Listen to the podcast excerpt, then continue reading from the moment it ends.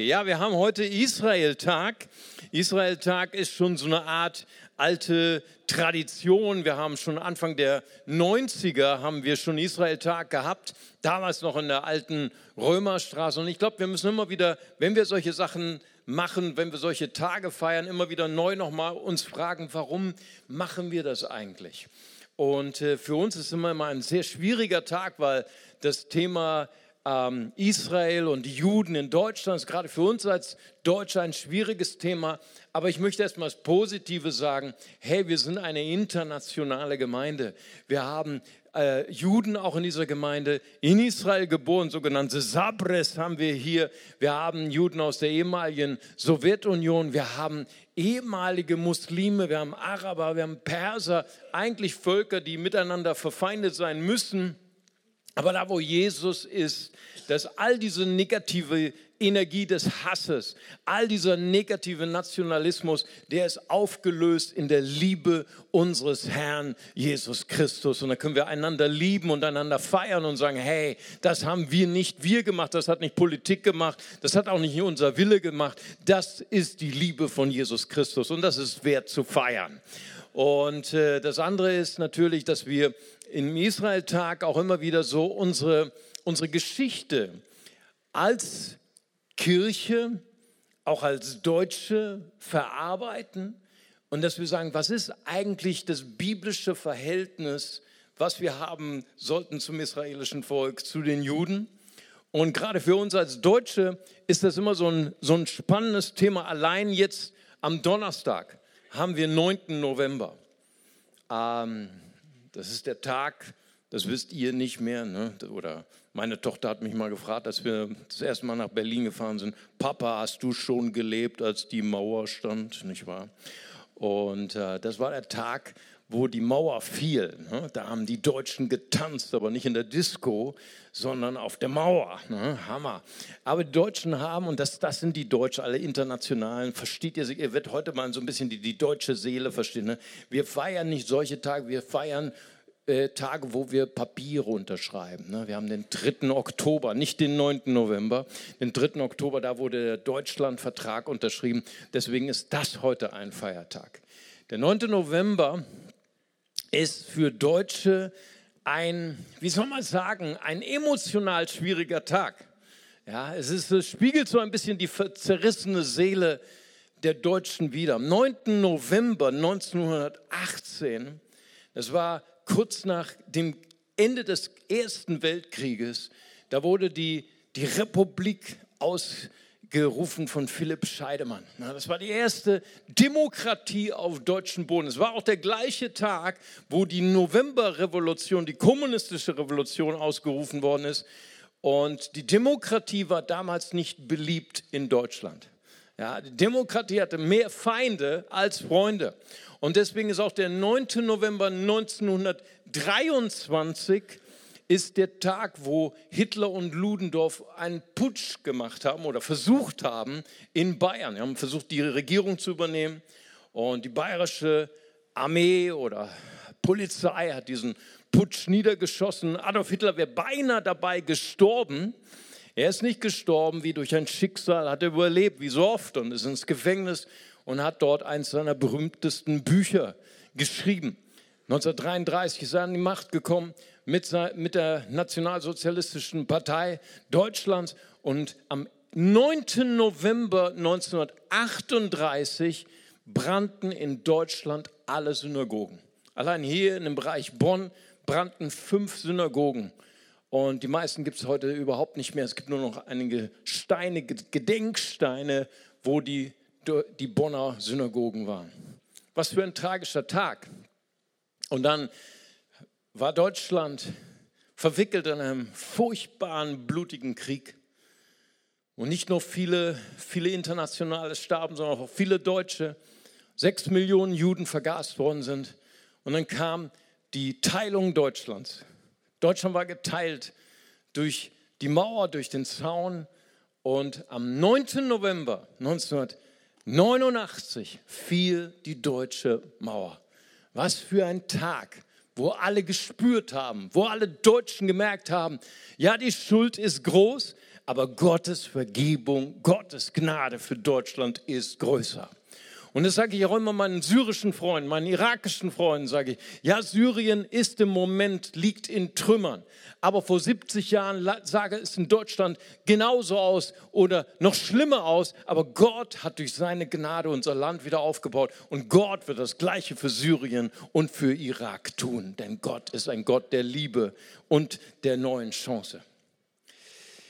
Ja, so ist dieser Tag für uns ein schwieriger Tag und doch jedes Jahr beschäftigen wir uns mit diesem Thema.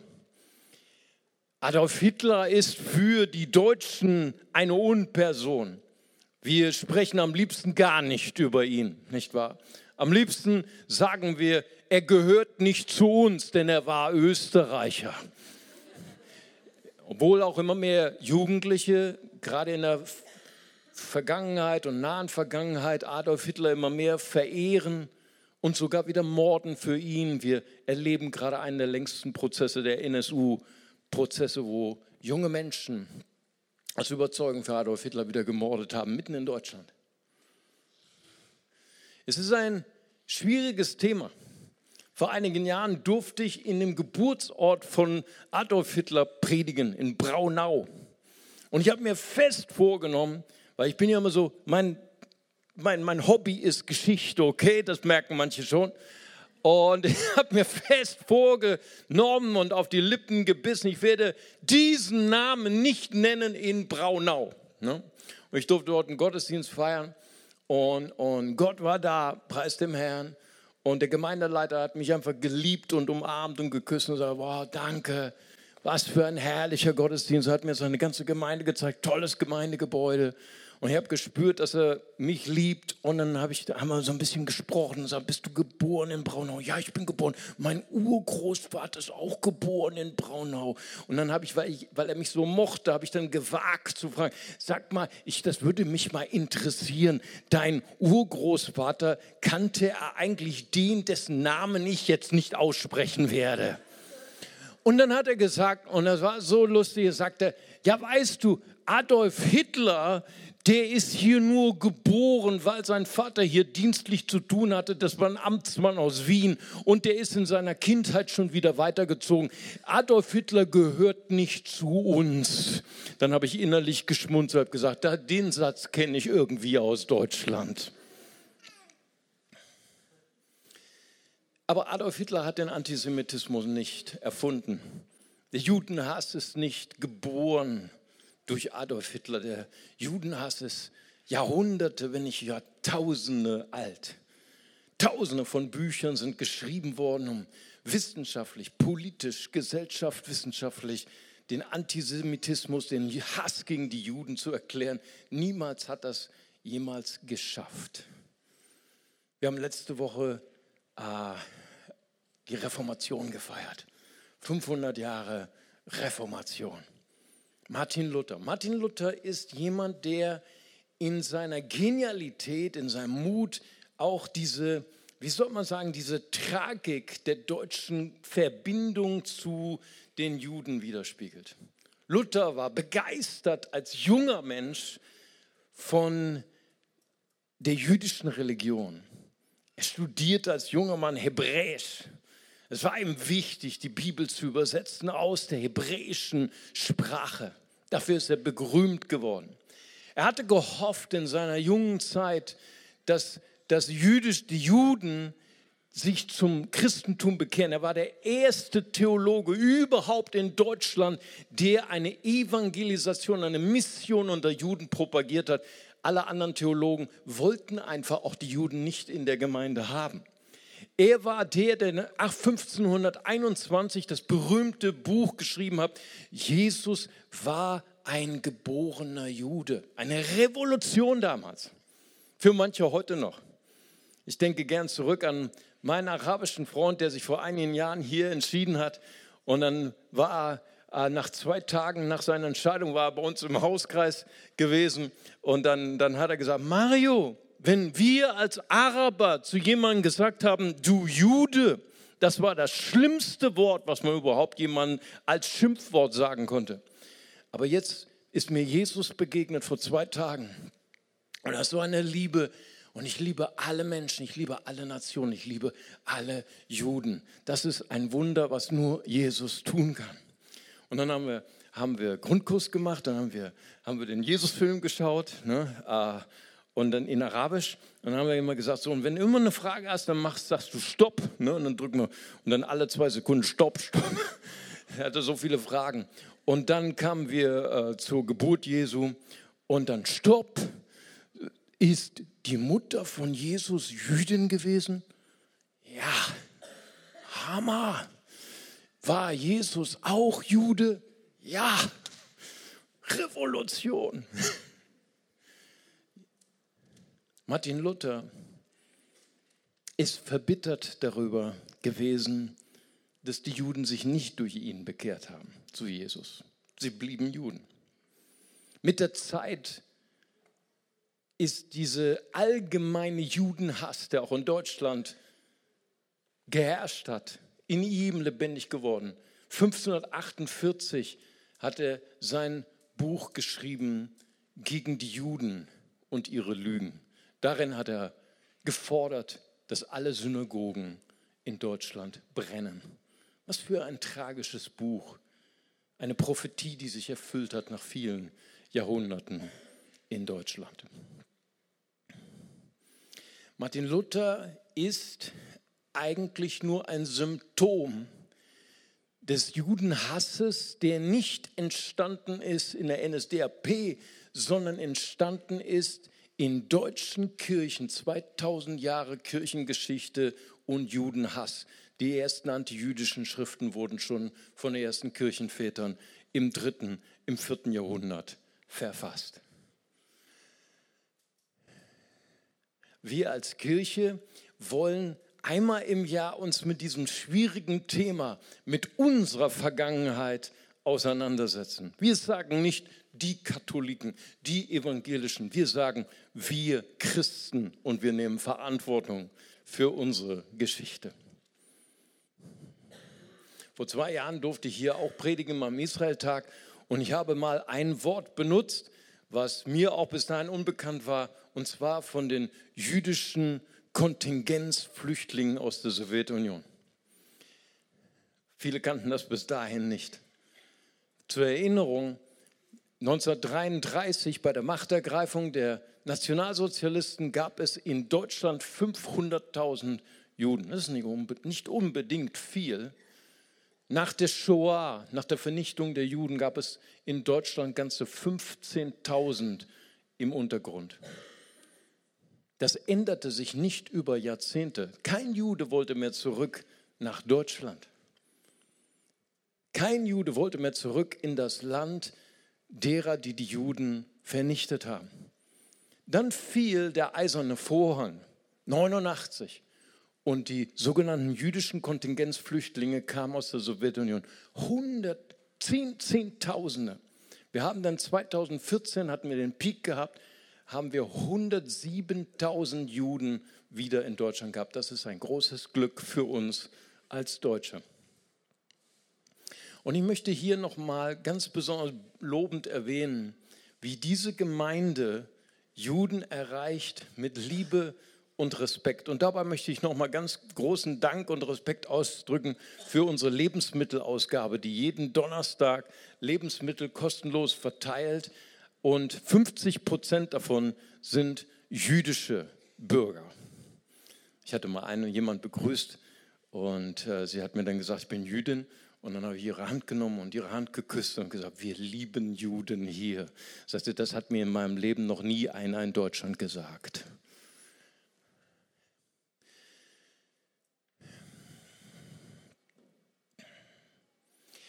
Wir als Gemeinde, wir segnen Israel öfter in unserem Gottesdienst.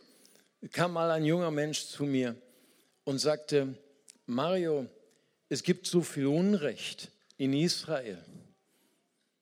Und das stimmt auch. Und wir werden heute nicht diesen Gottesdienst verwenden für Politik. Wir als Pastoren, wir haben uns verpflichtet im CLW, wir werden die Kanzel niemals missbrauchen für Parteipolitik. Wir werden niemals eine Partei kritisieren oder loben, denn wir leben in einem demokratischen Staat. Jeder muss selber wissen, was er wählt. Wir werden auch niemals irgendwie uns anmaßen, ein Urteil zu fällen über die Politik in Israel. Simon Wiesenthal, der sogenannte Nazi-Jäger nach der Shoah, hat einmal gesagt, die Deutschen, die sich anmaßen, ein Urteil zu fällen über die israelische Politik und sagen, wie kann es Anschläge, damals durch den Mossad bei, bei, bei der Staatsbildung Israels 48, wie kann es Folter geben in den, in, in den äh, geheimen Zimmern oder geheimen Orten des Mossads? Wie kann es Unrecht geben durch den israelischen Staat? Simon Wiesenthal hat damals gesagt, es ist eine neue Form von Antisemitismus zu sagen, Israel darf keinen Fehler machen, Israel darf keine, keine schwarzen Seiten haben, nur wegen Auschwitz. Jeder Staat hat seine positiven und negativen Seiten. Deutschland, Ägypten, Marokko, you name it. Israel ist ein ganz normaler Staat. Und dieser Gottesdienst ist, dient nicht dazu, die Politik von Israel zu verteidigen oder zu rechtfertigen, sondern zu sagen, hey, Gott hat ein Volk erwählt, die genauso fehlerhaft und genauso mit Brüchen belegt sind wie unser Volk. Und dann fragst du, hey, wie kann das geschehen? Warum hat Gott gerade dieses Volk erwählt? Warum nicht die Deutschen? Wir sind so fleißig. Wir haben den Dieselmotor. Wir hätten es verdient. Das ist ein Witz. Ne? Meine Frau sagt immer in letzter Zeit, kein Mensch versteht deine Witze. Du musst immer sagen, das war ein Witz, okay. Sonst denken die noch, du bist ein Nationalist oder so. Okay. Warum hat Gott Israel erwählt? Im fünften Mose heißt es in Kapitel 7, äh, Verse 6 bis 9, da ist die Antwort darauf. Da heißt es, nicht weil ihr mehr wäret, hat sich der Herr euch zugeneigt, sondern wegen seiner Liebe, wegen seinem Bündnis, was er mit euren Vätern geschlossen hat. Denn Gott, er ist ein treuer Gott, der seinen Bund auf Tausende von Generationen hält. Das heißt, Israel ist ein Gleichnis. Israel ist ein Gleichnis auf mein Leben. Warum hat Gott gerade mich geliebt? Warum hat er dich geliebt? Waren wir so viel besser als andere? Wenn ich mein Leben anschaue, nein. Ich habe auch Gott nicht gesucht. Ich habe Gott gehasst aber Gott hat mich gefunden. Ich bin heute gerettet, ich bin heute Christ, nicht weil ich besser bin, sondern weil Gott mich geliebt hat und erwählt hat. Das ist die Botschaft des Evangeliums. Das Evangelium ist genau das Gegenteil von Religion. Religion sagt, du kommst ins Paradies, weil du so ein toller Mensch bist oder weil du so toll bist in deiner Religion. Aber das Evangelium sagt, das demütigt uns. Ne? Das ist auch gerade schwierig für uns. Ne? Du bist nicht erwählt, weil du so toll bist, sondern du bist erwählt, weil Gott dich liebt. Und das ist, die, das, ist das Gleichnis von Israel. Wenn wir uns also daran stoßen, wenn wir uns daran ärgern, warum hat Gott gerade diese Nation erwählt? Warum hat Gott gerade Israel erwählt? Es ist nicht, weil sie besser sind. Sie sind genauso fehlerhaft wie wir. Sie sind genauso mit Brüchen belegt wie wir, sondern sie sind von Gott erwählt, weil Gott so gnädig ist. Deswegen möchten wir im, im CLW, möchten wir auch keine Politik betreiben. Wir sagen nicht, Israel sind bessere Menschen als die anderen Nationen. Gott hat einmal zu uns gesagt, vor vielen Jahren, segne Israel, tröste Ismael. Ja, das, ist, das ist unsere Vision. Wir träumen von einer Gemeinde, wo alle Nationen miteinander in Liebe vereint sind. Heute haben wir Israel gesegnet. Das hat Vince heute gemacht. Warum segnen wir Israel? Nun, Gottes Wort sagt es. Das ist, der, das ist eine ganz einfache Botschaft. Gottes Wort sagt im 1. Mose 12, Verse 1 bis 3, heißt es, ich will dich segnen, sagt Gott zu Abraham. Ich will dich segnen und du sollst ein Segen sein.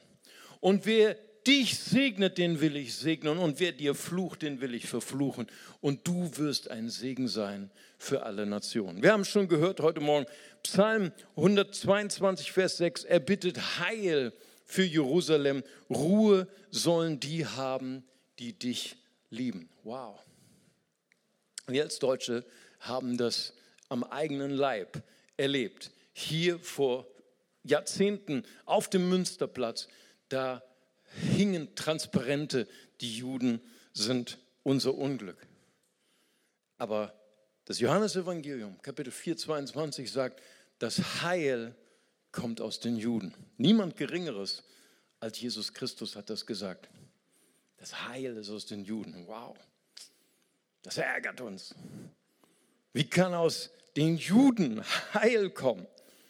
Ich habe mal jemanden kennengelernt, der hat zu mir gesagt, ich habe die Bibel gelesen ich bin viel besser als David. Ja, David war ein Ehebrecher, habe ich nicht gemacht. David war ein Mörder, habe ich nicht gemacht. Warum hat Gott Heil gebracht aus einer Nation, deren Männer fehlerhaft waren? Und wir feiern Gottes Gnade dass Gott zerbrochene Menschen erwählt, so wie mich, so wie dich. Und aus unserer Zerbrochenheit, aus unserer Fehlerhaftigkeit macht er etwas Wunderbares. Ist das wahr? So sehr liebt Gott dich. Ganz egal, was deine Vergangenheit ist, ganz egal, was deine Fehler sind, Gott erwählt unser Leben und er lässt Heil durch dich fließen. Durch das Volk der Juden bekamen wir unsere Bibel. 39 Bücher im Alten Testament, 27 Bücher im Neuen Testament. Gut, manche Theologen sagen, zwei davon waren von Lukas dem Evangelisten. Er, die Theologen streiten sich noch. Er war Hellenist. Was bedeutet das? War er nun Grieche? War er kein Jude oder war er ein Jude, der in der Diaspora lebte? Die Gelehrten streiten sich darüber. Aber lass uns, lass, okay, zwei Bücher von den, von den Heiden, kein Problem. 2 zu 66. Die über, das Überwiegende wurde von Juden geschrieben. Wir sind dankbar für das Wort Gottes. Jesus ist ein Jude. Das Heil kommt aus den Juden. Und wir sind dankbar, dass wir als Deutschland gesegnet worden sind durch geniale Köpfe, Wissenschaftler, die Juden waren. Wir haben, wir haben eine kleine Folie vorbereitet. Wir haben Albert Einstein, den Entdecker der Relativitätstheorie. Dann haben wir Fritz Haber, Nobelpreis für Chemie. Wir haben Liesel Meitner, die die Kernspaltung erklärt hat als erste Frau. Wow. Wir haben Paul Ehrlich, der die Immunologie nach vorne gebracht hat. Nobelpreis für Medizin. Alles Juden in Deutschland geboren. Die meisten mussten Deutschland verlassen wegen den Nationalsozialisten. Gott hat unser Land, Gott hat die ganze Welt durch jüdische Köpfe gesegnet. Nun, die Kirche hat jahrhundertelang gelehrt, dass Gott die Juden verworfen hat. Habe letztens mit einem Menti, haben wir uns eine Kirchenfassade angeschaut und dort sind zwei Frauen eingemeißelt. Die eine Frau stellt das jüdische Volk dar, Israel. Verbunden, ihre Augen sind verbunden, sie ist blind, ihr Speer ist zerbrochen, in der anderen Hand hält sie die Tafeln mit den zehn Geboten. Das ist Israel. Israel verblendet von Gott, besiegt von Gott. Und dann ist eine andere Frau wunderschön, kein, keine Augenbinde und sie trägt das Kreuz, die Kirche. Was ist die Lehre, die dahinter steht? Die Kirche hat jahrhundertelang gelehrt, die sogenannte Ersatztheologie dass Gott Israel verworfen hat und dafür die Kirche eingesetzt hat. Aber was sagt die Bibel dazu? Was sagt Paulus dazu? Er sagt in Römer 11, Verse 1 und 2, hat Gott etwa sein Volk verstoßen? Das ist ausgeschlossen. Gott hat sein Volk nicht verstoßen, das er vorher erkannt hat. Paulus wusste, Gott hat zwei Familien zusammengefügt. Das Volk der Juden und das Volk der Heiden. Das sind wir, die meisten von uns. Wir haben auch einige Juden heute unter uns. Und, und das ist fantastisch. Weißt du, als ich vor zwei Jahren über die jüdischen Kontingenzflüchtlinge gesprochen habe, dann kamen vier Frauen zu mir nach vorne, sehr, sehr nette äh, Damen, und sie haben, haben sich bei mir vorgestellt und haben gesagt, wir möchten uns bei dir vorstellen, wir sind auch jüdische Kontingenzflüchtlinge. Shalom. Und äh, dann haben mich zwei äh, so ein bisschen zur Seite geholt und haben dann gesagt, Pastor, wir müssen dich mal was fragen. Du, wir gehen schon lange ins Ziel, wir, wir lieben Jesus, wir folgen Jesus nach, aber wir müssen dir ein Geheimnis verraten. Samstags gehen wir immer noch in die Synagoge. Dürfen wir das? Und dann habe ich gesagt, wisst ihr, wisst ihr, es gibt einen Juden, den die, unsere Kirche sehr, sehr schätzt. Der ging auch jeden Samstag in die Synagoge. Echt, wie heißt der? Den müssen wir kennenlernen. Ja, das war Jesus. Da haben wir alle, haben wir alle gelacht. Weißt du, wir träumen. Wir träumen von einer Gemeinde, wo Menschen Jesus nachfolgen, aber wo sie nicht ihre Identität aufgeben müssen. Versteht ihr, was ich meine? Nein, ihr versteht noch nicht, was ich meine. Ich war mit Schala. Mit Schala und Dajudin. Beide habe ich gesehen. Dajudin, ehemaliger Imam aus Lome, aus Togo. Und Schala, ehemalige Koranlehrerin aus Teheran. Wir waren letztes Jahr in Israel. Wir standen vor der Klagemauer und beide haben Israel gesegnet. Was für ein emotionaler Moment. Ja, mein, meine Vision ist, ehemalige Muslime nach Israel zu bringen und dann ihre Liebe zum Gottesvolk zu erwecken. Okay. Und dann waren wir in einer internationalen Gemeinde und dann hat Schala äh, gesagt, ich möchte, äh, äh, ich möchte mal jemanden hier kennenlernen. Und dann hat sie einen Juden kennengelernt, der mit uns Gott angebetet hat. Sein Vater ist in Auschwitz vergast worden. Er lebt seit Jahrzehnten in Israel. Und dann hat Schala gefragt, äh, bist du Christ? Und dann hat er gesagt, nein, ich bin kein Christ, ich bin Jude, der Jesus nachfolgt. Das wäre erstmal eine Überforderung, nicht wahr? Und, aber das ist genau das, was Paulus lehrt. Im Epheser 2 lehrt er davon, von dem von Gottes Volk, von den Juden, die Jesus nachfolgen und uns, den Heiden, die wir auch Jesus geschenkt bekommen haben und dass wir zwei Familien sind in einer Familie und Jesus hat die Zwischenwand der Umzäunung abgebrochen. Das ist die Vision, die wir als CLW haben. International. Jeder mit seiner Prise, äh, seiner Identität der Identität seiner Nation. Nun nicht nur die Kirche hat geglaubt über Jahrhunderte, Gott hat Israel verworfen. Auch viele Muslime glauben das. Ich war ähm, vor ein paar Jahren war ich in Tannenbusch gewesen und habe dort mit Muslimen gesprochen über Jesus und ich mache das immer, ich erzähle den Muslimen aus dem Koran von Jesus. 25 ne? Mal steht Jesus im Koran, Mohammed nur fünfmal. Und dann, äh, das hat ihnen gefallen. Und dann haben sie gesagt, Mario, wir mögen dich. Das war schon mal gut, ne? Wir mögen dich. Aber wir mögen nicht die Juden. Juden müssen alle raus aus Israel. Was ist deine Meinung dazu? Wow. Da kam der Schweiß auf die Stirn, nicht wahr? Ich sage, Jungs, haltet den Ball flach. Hab meinen Koran rausgeholt. Ich habe immer meinen Koran dabei, ne, aus dem Rucksack.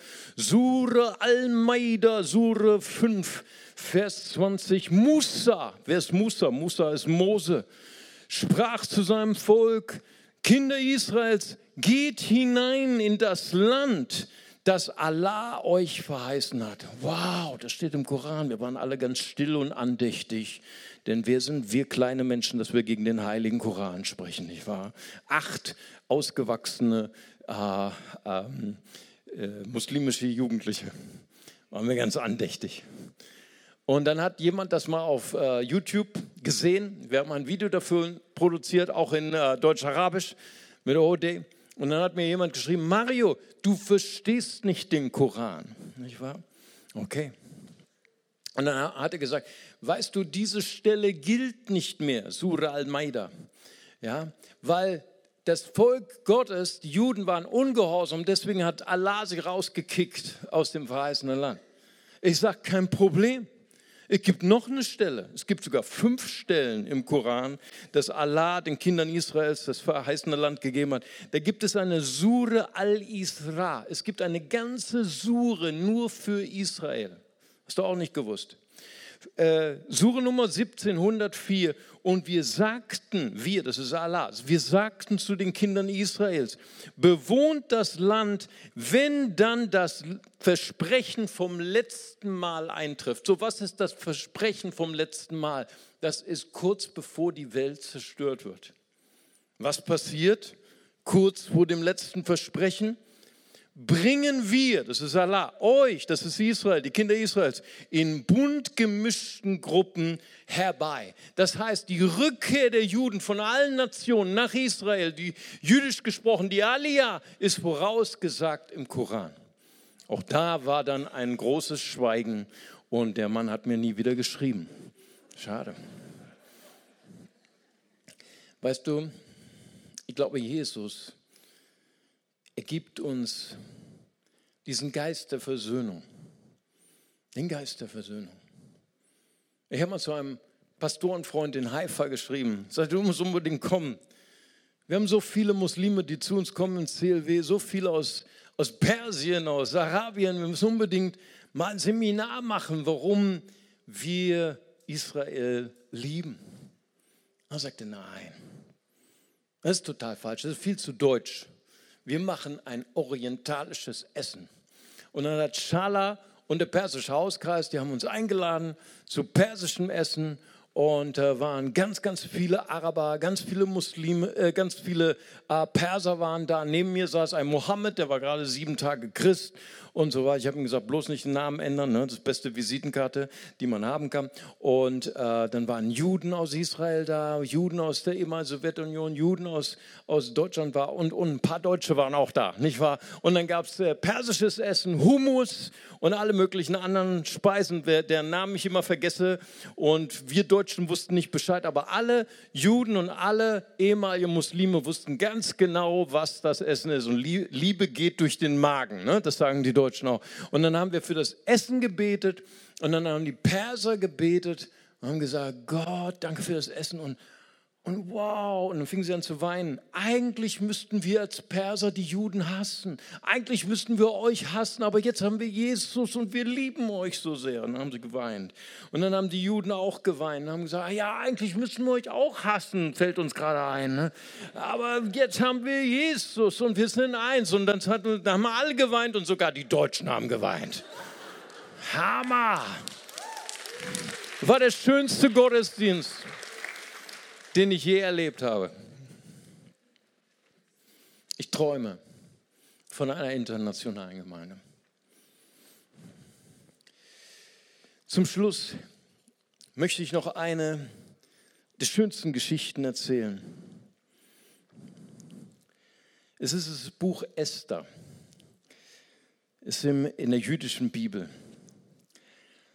Ähm, ein, jemand, der sich auskennt mit der äh, Geschichte Israels, der weiß, äh, Israel wurde deportiert. 590 vor Christus äh, wurden sie deportiert nach Babylonien, heutigen Iran, Irak. Dort lebten viele, viele Juden.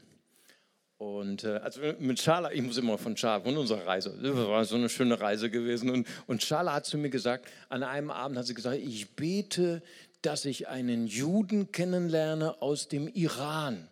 Ja, wir waren in Jerusalem, war ich, ne, glaube ich. Und dachte, wow, was für ein Gebetsanliegen. Naja, aber ich mache mich eins. Und am nächsten Tag trifft Schala jemanden an der Bushaltestelle, einen ehemaligen Juden aus dem Iran. Drei Monate vorher hat er Aliyah gemacht, also ist nach Israel zurückgekommen. Und wir, er hat uns so geliebt als Gruppe, er ist dann abends irgendwann gekommen. Und haben gesagt, hey, du bist eigentlich ein Ur, Ur, Ur, Ur, Ur, Urenkel von Daniel. Hammer. Was für aktuelle Geschichte. Und 530 vor Christus sind mit Esra und Nehemiah viele Juden zurückgekehrt nach Jerusalem. Aber viele Juden, ne, den wir da getroffen haben an der Bushaltestelle, sind in Babylonien geblieben. Und Babylon wurde das zweite geistliche Zentrum der Juden. Zum Beispiel der Talmud, ne, die Auslegung der Torah ist geschrieben in Babylon, in Persien. Ja. Und so sind wir hier ein paar Jahre nach der Rückkehr der Juden. Viele Juden lebten, wie gesagt, im Achämenidenreich in Persien. Und es ist die Geschichte, es ist eigentlich eine Doppelgeschichte, es ist die Geschichte von einer jungen Frau, Esther. Die hatte keinen guten Start. Mama und Papa waren gestorben. Sie lebt als Vollweise. Ihr Onkel äh, Mordechai, hochrangiger Politiker im Achämenidenreich, adoptierte sie, zog sie auf. Das war keine leichte Kindheit. Und es ist die Geschichte von dem Hass gegen die Juden. Und es ist die Geschichte, wie dieses Mädchen eine ganze Nation gerettet hat. Nun, was ist die Geschichte? Es ist so, wie die Geschichte oder das Leben Geschichte schreibt. Achasveros war der König, der King, Trump, wenn du so willst, oder Putin, keine Ahnung, von wem du Fan bist. Und Achasveros war damals der mächtigste Mann der ganzen Nation. Er konnte beherrschen, wen er wollte, nur einen konnte er nicht beherrschen, seine Frau. So ist das, ihr Männer, ihr wisst, wovon ich spreche. Auf jeden Fall hat sie ihn verlassen. Er hat sie dann sich scheiden lassen. Ist ja klar, ne? keine Alternative. Nicht wahr, wenn die Frau sich nicht unterordnet. Scheidung, Bums.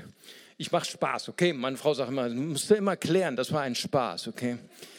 Keiner kapiert deine Witze. Gut. Und, und dann war ein neues Problem. Er war auf einmal einsam. Er suchte eine neue Frau, okay? Und er sagte nicht, meine Frau, meine neue Frau muss klug sein. Nein, total irrelevant sondern sie muss die schönste sein in meinem ganzen Reich. Ne? So ticken Männer, ist so. Gut, also, hunderte von Frauen werden rekrutiert durch seine äh, äh, Diener, ne? die sind im ganzen Land rumgeritten mit ihren Kamelen, haben irgendwelche schönen Frauen transportiert zum Hof des Königs und unter anderem auch Esther. Und Esther hatte ein Geschenk von Gott. Sie war die schönste, das schönste Mädchen auf der ganzen Welt. Wow! Ich meine, sie haben Beauty-Sessions gemacht mit allen möglichen Salben und Cremes, aber sie blieb einfach trotzdem die schönste Frau des ganzen Reichs. Und wie es so kam, wie es kommen musste, er fällt, äh, he falls in love, also er verliebt sich und sie wird seine Frau. Hammer. Und Mordechai gibt Esther einen Rat. Er sagt zu ihr, Kapitel 2, Vers 10, offenbare nicht, dass du Jüdin bist. Das gibt nur Probleme. Damals wie heute. 2015, 2016 waren die größten Ausreisen aus Frankreich von Juden nach Israel. Wenig Juden möchten noch in Frankreich leben. 2015 war hier die sogenannte Makkabiabe, die jüdische Olympiade aller Juden in der ganzen Welt in Berlin. Und die Synagoge von Berlin hat geschrieben in der Zeitung 28. Juli 2015, wir raten allen jüdischen Wettkämpfern der Makkabiabe in Berlin nicht die Kippa zu tragen in Berlin. Es könnte gefährlich sein. Ein paar Jahre vorher ist ein jüdischer Rabbiner vor den Augen seiner kleinen Tochter zusammengeschlagen worden in Berlin, weil er eine Kippa trug. Offenbare nicht, dass du von jüdischer Herkunft bist. Das bringt dir nur Probleme. Und dann geschah das Wunderbare. Sie wurde erwählt. Und Esther hat es geschafft. Der Traum jedes jungen Mädchens, oder? Ich bin die Schönste der ganzen Welt. Ich habe ein Date mit Justin Bieber. War ein Witz. okay? Muss immer erklären, okay? Es war auch wirklich nur ein Date. Es war eine Hochzeit und dann wollte er sie nicht mehr sehen. Es war so, keine Achemenidenreich. Ne? Auf jeden Fall in der Zeit parallel, das ist die doppelte Geschichte in dem Buch Esther. Esther hat es geschafft. Esther ist am Ziel ihrer Träume. Sie ist die, die, die Frau des mächtigsten Mannes des Reiches. Sie ist die schönste Frau. Sie hat Reichtum, sie hat Sicherheit, sie hat alles, was man sich erbeten kann. Sie hat dauernd Freikarten für Kino. Wow, Hammer. Sie ist am Ziel ihrer Träume. Aber das Zweite, abgeschieden von den Schönheitssalons von, von Persien, gab es Haman. Wer ist Haman? Haman ist ein Mann, der die Juden hasst. Warum, haben wir schon am Anfang gesagt, wir können den Judenhass nicht erklären. Wir können ihn politisch nicht erklären. Kann sein, dass er sich ärgerte über Mordechai, weil er sich vor keinem Menschen kniete, außer vor Gott. Weißt du, wie ich mir den Judenhass erkläre? Was Gott liebt, das wird vom Bösen gehasst. Ist so, ganz eigentlich, eigentlich ziemlich einfach. Und wenn Menschen nicht sich aussetzen der Herrschaft Gottes, wenn sie sich ihr Herz öffnen für das Böse, dann hassen sie das, was Gott liebt. Und Mordechai schreibt zu Esther, in den Königs, ins Königshaus und sagte, du musst bitten beim König für dein Volk. Was ist, war eine ganz andere Message, als er vorher gegeben hat. Kapitel 2, Vers 10 sagte, sage nicht, dass du Jüdin bist. Das kann dir nur zum Nachteil gereichen. Jetzt sagt er genau das Gegenteil. Du musst eintreten für dein Volk. Und Esther sagt in Kapitel 4, Meine Hochzeit mit Ahasverus war nur ein Date, wie ein Date mit Justin Bieber. Jetzt will er mich nicht mehr sehen. 30 Tage schon nicht mehr. Kann ich gar nicht verstehen. Als ich meine Frau geheiratet habe, da habe ich gesagt, Schatz, ich kann nicht ohne dich atmen. 30 Tage wollte er sie nicht sehen. Und man konnte in Persien nicht einfach so zu seinem Ehemann gehen. Man konnte nur als Frau zu ihm gehen, wenn du gerufen wurdest. Andererweise würdest du sterben. Wow. Ich sehe schon die glänzenden Augen bei den Männern hier. Oh. Ich möchte nach zum Achämenidenreich. Nein, Spaß.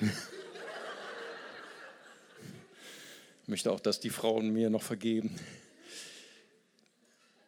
Und Mordechai, er schreibt zu Esther folgende Worte, und die möchte ich euch gerne lesen. Aus dem Kapitel 4, Vers 14.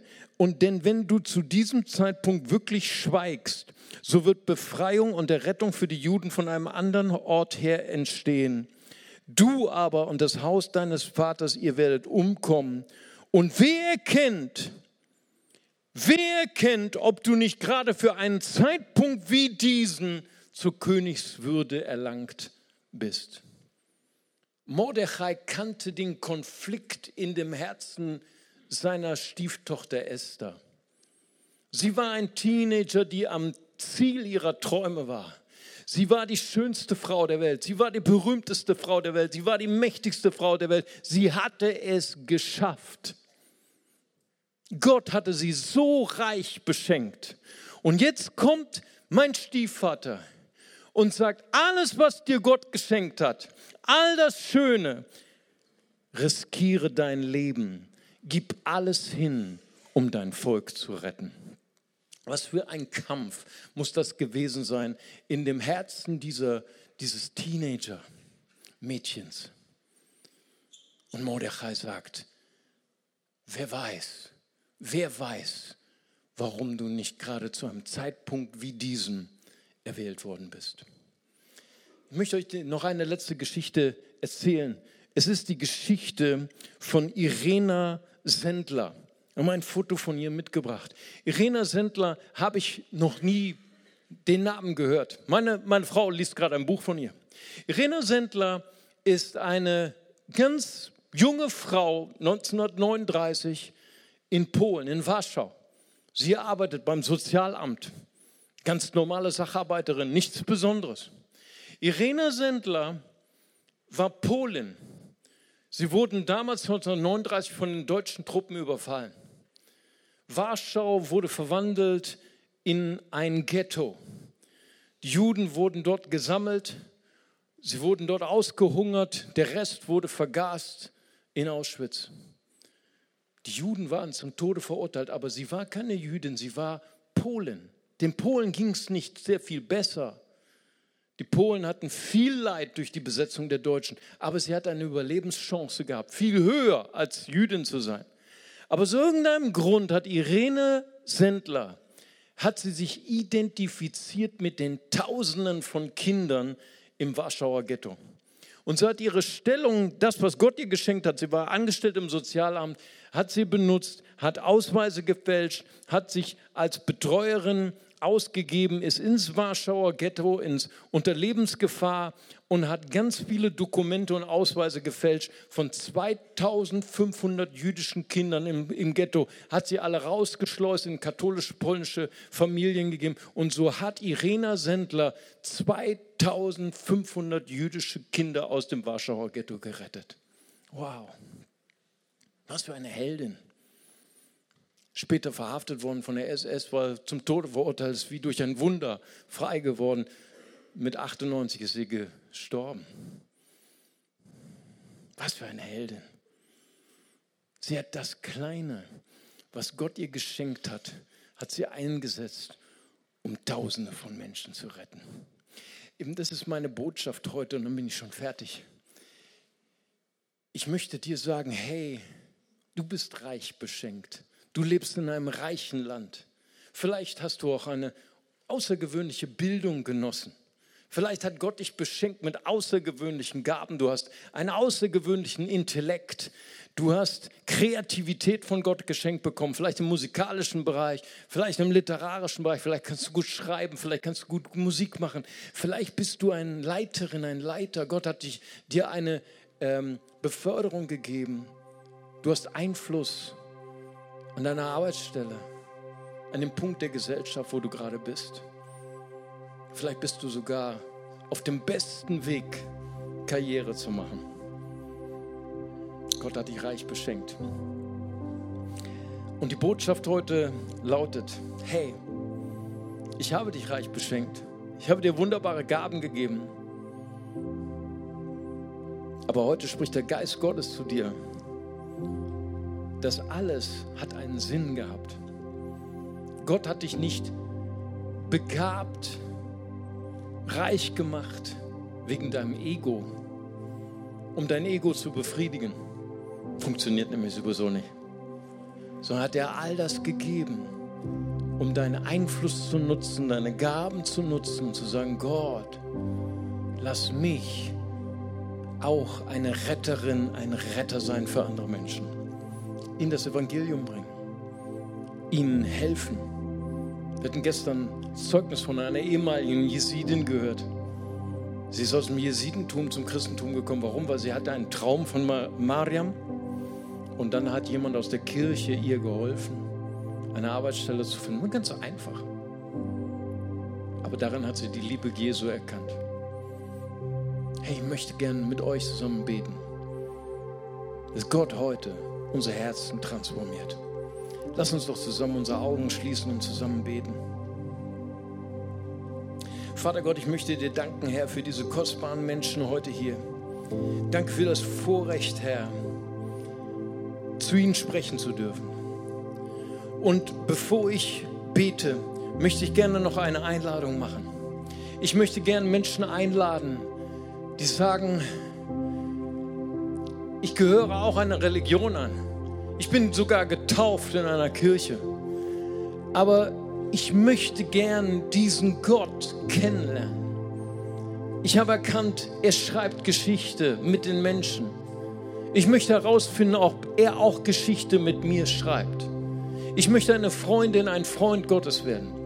Weißt du, ich erkläre ganz kurz das Evangelium. Das Evangelium hat zwei Sätze. Der erste Satz, wir alle sind von Gott getrennt. Durch die Schuld, die wir getan haben, wissentlich, unwissentlich. unwillentlich. Wir alle haben Schuld auf uns geladen, sind getrennt von Gott. Aber der zweite Satz ist umso positiver. So sehr hat Gott die Welt geliebt, dass er seinen eingeborenen Sohn Jesus gab. Jeder, der ihm vertraut, geht nicht verloren, sondern wird ewiges Leben bekommen. Gott sieht unsere Brüche. Gott sieht unsere Schuld, aber er hat kein Verlangen danach, uns zu bestrafen. Er hat kein Verlangen, Rache zu nehmen. Er möchte dein Freund sein. Was für eine Botschaft. Man nennt es das Evangelium. Und ich möchte gerne heute Menschen einladen, wenn du sagst, das möchte ich, möchte es so gerne, ich möchte so gerne herausfinden, wozu Gott mich bestimmt hat. Ich möchte so gerne, dass Gott mit mir Geschichte schreibt. Ich möchte Jesus einladen in mein Herz, dass er mir meine Schuld vergibt und dass er mich an die Hand nimmt und durch mein Leben leitet. Dann möchte ich heute gerne dich einladen. Wenn du sagst, ich möchte Jesus einladen in mein Herz, als mein Retter, als mein Herrn, dann streck doch mal ganz kurz deine Hand aus, so wie ich das gerade mache. Und ich würde gerne für dich beten. Jemand hier ist, dann zeigen Sie ganz kurz Ihre Hand auf und ich würde gern für Sie beten. Ist jemand da? Gott segne Sie dort oben. Ist noch jemand da? Zeigen Sie ganz kurz mit Ihrer Hand auf. Ich würde gern auch für Sie beten. Danke, Jesus. Danke, Herr. Halleluja, Jesus. Preis dem Herrn. Gott segne Sie dort oben auch so kostbar. Noch jemand da? Dann heben Sie ganz kurz Ihre Hand, wenn Sie sagen, ich brauche Jesus als meinen Herrn und meinen Retter. Würde ich gerne auch für Sie beten. Gott segne dich hier vorne, Hammer. Ja, schön, was für eine Freude. Gott segne Sie dort oben. Amen. Ja, ich habe die Hand dort oben gesehen.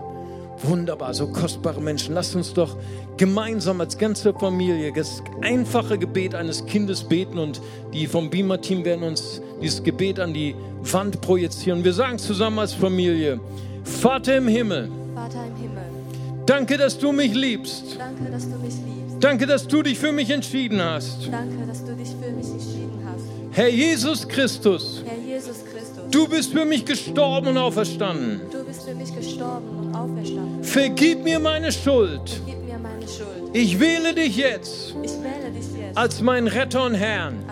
Retter und Herr. Dir will ich folgen. Dir will ich folgen. Amen. Amen. Komm, lass uns jetzt mal einen riesen Applaus geben.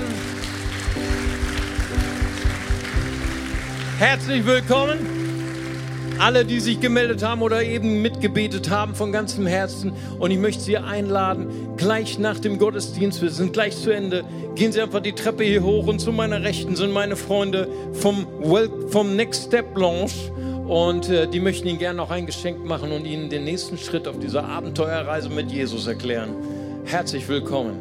Und jetzt würde ich gerne noch, dass wir noch mal einsteigen in eine Atmosphäre des Gebets, der Anbetung, der Hingabe.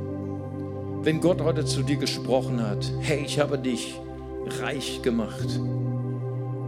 Das heißt nicht nur finanziell, sondern ich habe dir Gaben gegeben, intellektuell, kreativ, Einfluss, Leitung. Das alles geschah zu einem Zweck. Mordechai wird es sprechen durch den Heiligen Geist. Wer weiß, wer weiß, warum Gott dich jetzt gerade an diese Position gesetzt hat. Und wenn du sagst, wow, ich habe verstanden, was die Message bedeutet. Es bedeutet, alles, was ich geschenkt bekommen habe, niederzulegen, mein Leben hinzugeben an meinen Schöpfer, damit er mit mir Geschichte schreibt und hunderte, vielleicht tausende von Menschen gerettet werden, das Evangelium bekommen oder geholfen werden. Gott, ich weihe dir mein Leben. Ich gebe dir mein Leben, auch wenn es mir alles kostet. Und wenn du diese Entscheidung treffen möchtest, dann lade ich dich ein, einfach zum Zeichen an deinem Platz aufzustehen und zu sagen, hier bin ich Herr, sende mich. Ich bin bereit, dir alles zurückzugeben, alles, was du mir geschenkt hast. Gebrauche mein Leben. Gebrauche mein Leben. Ich will alles riskieren, alles in eine Waagschale schmeißen. dass Tausende von Menschen gerettet werden. Vater, ich danke dir für jeden Einzelnen, Herr, der jetzt steht, Herr. Für jeden Einzelnen, der in seinem Herzen den Entschluss hat, ich gebe dir alles, Herr. Vielleicht haben sie zitternde Knie, so wie Esther damals. Vielleicht beten sie genauso wie Esther damals gebetet hat. Gott, ich bete, Herr, erfülle sie mit deinem Heiligen Geist. Erfülle sie mit deiner Kraft, Vater. Und lass sie diese Welt verändern. In Jesu mächtigen Namen. Amen. Lass uns Jesus mal einen Riesenapplaus geben. Amen.